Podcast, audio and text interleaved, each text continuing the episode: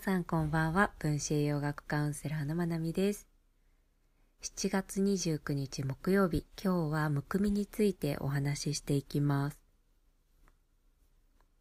皆さんむくみますか？むくみで困られている方いますかね？むくみの原因っていろいろあります。立ちっぱなし立ってる時間が長かったりとか立ち方の癖骨盤の歪み生理前水分不足低気圧冷え。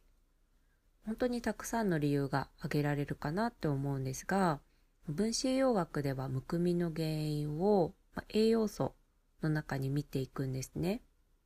もちろん筋肉の不足とかそういったところも考えてはいくんですが二大原因として考えられる栄養素について今日はお話をしていきます。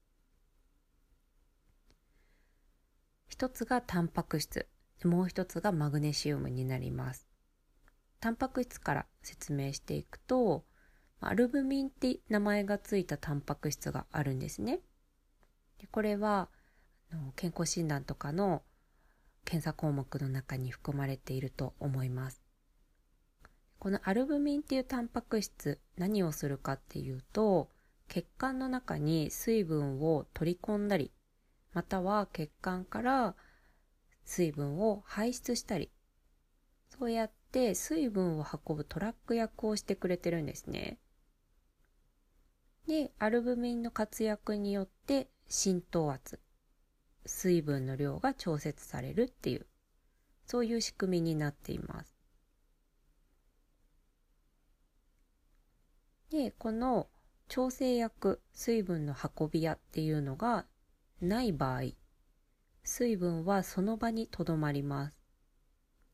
なので、私たちの体の外に排出されることもなく、そこの場にとどまる。つまりそれがむくみになる。っていうことになります。で、どうしてアルブミンが不足してしまうかっていうと、いつも言っていることではありますが、タンパク質の摂取量が足りないこと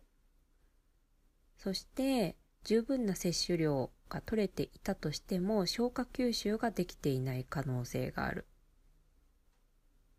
また肝臓だったりとか腎臓が元気に働けていなければこのアルブミン量って低下していきます。なのでこれがタンパク質が不足するとむくみにつながる理由です。でもう一つマグネシウムなんですがマグネシウムは細胞の中のナトリウムの量を調節してくれるんですね。で血液やリンパ液を循環させる。でその循環を正常にしてくれる役割があります。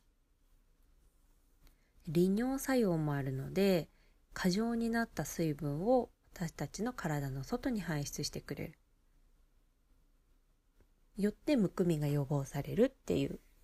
流れになりますね。でマグネシウムは筋肉の弛緩筋肉の収縮っていうところにも関わっているので不足すると筋肉が正常に収縮しなくなります固まりっぱなしとかいわゆる肩こりですよねあとは痙攣とか足のつりっていうことが起きたりします。マグネシウムはこのほか本当にたくさんのところに関わっていて私たちがミトコンドリアでエネルギーを作る過程でも必要になってきますし骨の健康を保つためにもマグネシウムって大事なんですよね。で便通をスムーズにするためにもマグネシウムって必要です。マグネシウムってストレスがかかればかかるほど消費されていっちゃうものなんですね。私たちって感情的なストレスって結構わかりやすいと思うんですよ。ああ、嫌だなーっていう感情が伴うから。なんですが、その他のストレス、例えば食べ物によって刺激が起きることで体にとってストレスになっていることとか、あとは今なんかだったら気温がすごく高くって室内に入ればすごく寒い。そこでの体温調節っていうのも体にとってはストレスなんですよね。なのでストレスイコール負担って考えていくと負担とかあと刺激っていうふうに考えていくと私たちが認識しているもの以上のストレスが体にはかかっています。でそれに加えて何か炎症が起きていた場合歯肉炎とか鼻炎とかあとは腸で炎症が起きていたりとかそういったことがあればそれもストレスになりますでそういったものでマグネシウムってどんどんどんどん使われていってしまうので本当に積極的に意識して取っていきたいミネラルの代表でありますね。なので、もう夏なんかだったらたくさん海に入るっていうのも一ついい方法かなって思います。で海になかなか行けないとか、やっぱりまだ外出がそこまで思うようにできる状態でもなかったりすると思うので、エプソムソルトっていうマグネシウムをお風呂に入れてもらってそれで入ったり、お食事に使うお塩を天然塩に変えてマグネシウムが含まれてる量が多いものを使っていくとか。そういったことがサプリメント以外の選択肢であるあれば使っていけるかなって思います。でマグネシウムそのエプソムソルトにも言えるように経費肌を通しての吸収っていうのがなかなか効率が良かったりします。なのでエプソムソルトのほかマグネシウムオイルっていうスプレー状のものとかロールオンタイプのものが売られているのでそういったものを使ってみるのも一つかなって思います。片頭痛の方はぜひマグネシウムの摂取を意識してみるとすごくいいんじゃないかなって思います。なので、まあ、むくみで困ってる方がいらっしゃれば着圧ソックスとかマッサージとかストレスなんか、ストレスじゃない、ストレッチなんかもしながら、タンパク質とマグネシウムの点検もしていくといいかもなって思います。でタンパク質とマグネシウムともに消化吸収がなかなかチャレンジングなものなんですね。炭水化物みたいに食べたらすぐエネルギーとして使われるようなものではなくて消化の過程が炭水化物なんかに比べるとちょっと負担が大きかったりとかやらなきゃいけない工程とか酵素とかが多くなってくるのでただ食べるとかただ摂取するっていうだけじゃなく消化吸収がしっかり働くように。でそのために自律神経を調節がしっかり効くようにするために睡眠運動瞑想っていうストレスケアで食事この4つも忘れなくケアしていけるといいのかなって思います。はい。むくみについては以上になります。の昨日のポッドキャストみたいにあの質問いただけいただいたらお答えする場も設けていきたいなって思うので何かあればのインスタグラムの DM なり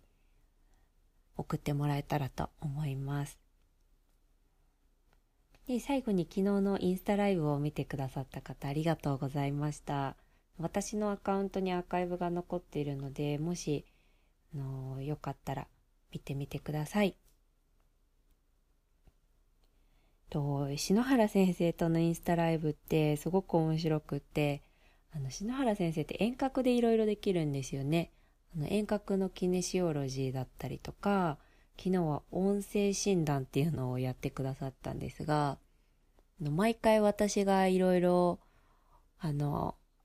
暴かれていくというか、こう嘘がつけない状態、もう普段から全然嘘ついてないのでいいんちゃいいんですけど、あの、私もその場で初めて知る私のことが、あの、インスタライブでは公開されることが多くって、